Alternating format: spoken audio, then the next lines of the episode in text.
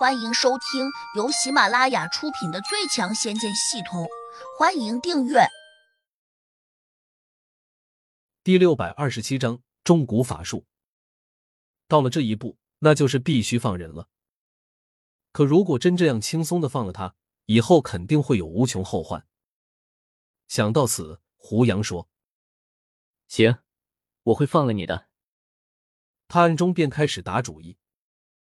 洛不凡暗自一喜，心说：“胡杨这家伙还是那么点，只要把自己放出去，那时肯定得慢慢的收拾他。”他这样想着，一边又告诫自己，不能把情绪流露到脸上，不能让胡杨再心生怀疑，否则一切都将前功尽弃。你打算什么时候放了我呢？洛不凡耐住性子，客气的问：“很快，你先别急。”胡杨已经打开脑中系统了，心想：要是能寻到一个类似于重蛊的法术，那就有办法控制住洛不凡了。洛不凡心生得意，低头瞅了眼纳兰金风，见他眼里露出了一丝冷笑，心里不免咯噔了一声。果然，纳兰金风飞快的传了个神识给洛不凡：如果我现在告诉胡杨，说你被他释放出去之后。立刻就会找他算账，洛仙石，你觉得我这样说，他会相信吗？洛不凡心里一紧，立时有些生气。纳兰金风这厮分明就是在威胁自己。他本想呵斥回去，甚至拔剑杀了纳兰金风，但是他却又意识到，如果自己真那样做了，胡杨多半会认为自己这是在杀人灭口。从而对自己看得更紧，那时自己再想从这个空间出去，只怕就很困难了。想到这里，洛不凡急忙也扔了个神石给纳兰金风。我们如果不这样做，谁都别想从这个空间出去。你明白就给我把嘴巴闭紧一点。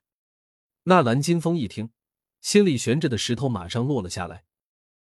胡杨暗自冷笑。因为他脑中系统已经收到了来自于洛不凡和纳兰金风的得意，分别增加了不少点数。不过胡杨并没有理睬，他已经往系统中发出了信息。本来只是抱着一丝希望，看看有没有这种类似的重蛊的法术。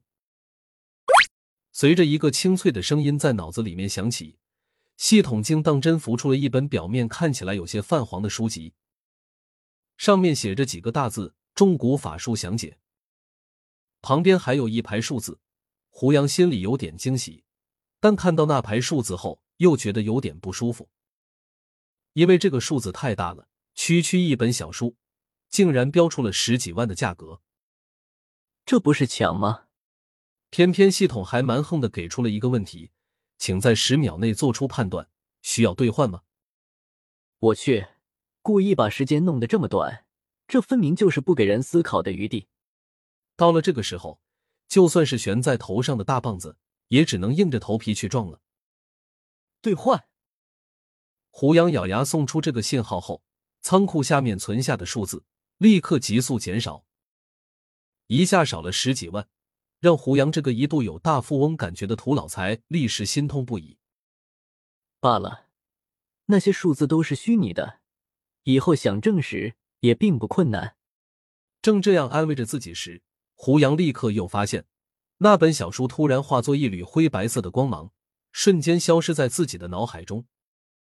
刚开始，脑中照例显出一片混乱，但转眼过后，又变得清晰起来。一个奇特的法术迅速变成了一个记忆，仿佛这个记忆是自己曾经拥有的，且还十分熟悉。脑中这个奇怪的系统还真是神奇。胡杨默默的念了下这个法术的咒语。虽然记得十分清楚，但却有些拗口。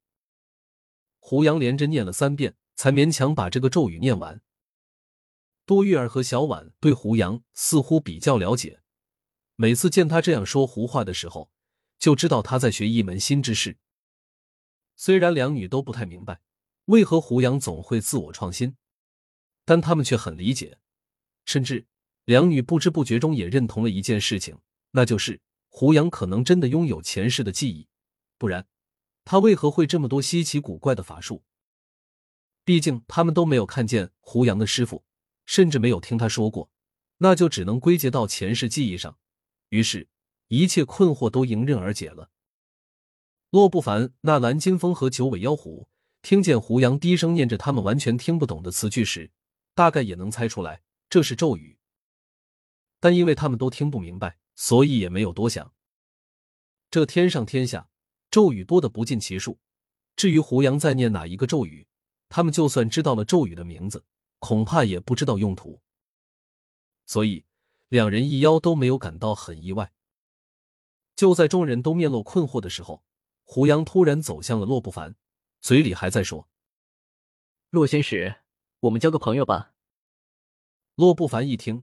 顿时受宠若惊。如果以他的地位来说，他绝对不该有这样的想法。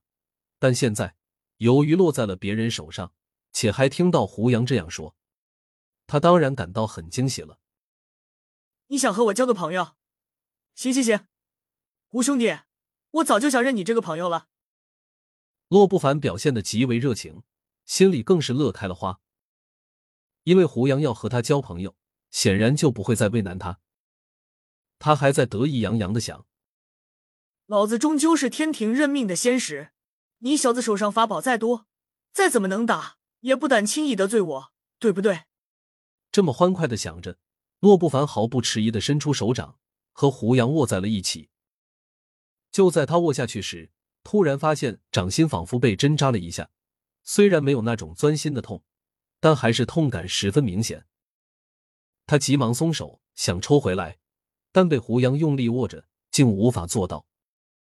洛不凡心里大骇，知道胡杨一定对自己做了手脚，慌忙叫道：“胡兄弟，你这是？”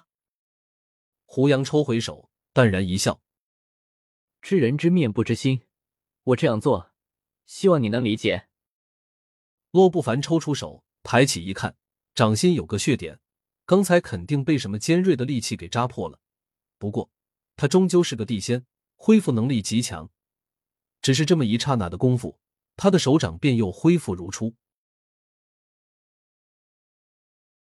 本集已播讲完毕，请订阅专辑，下集精彩继续。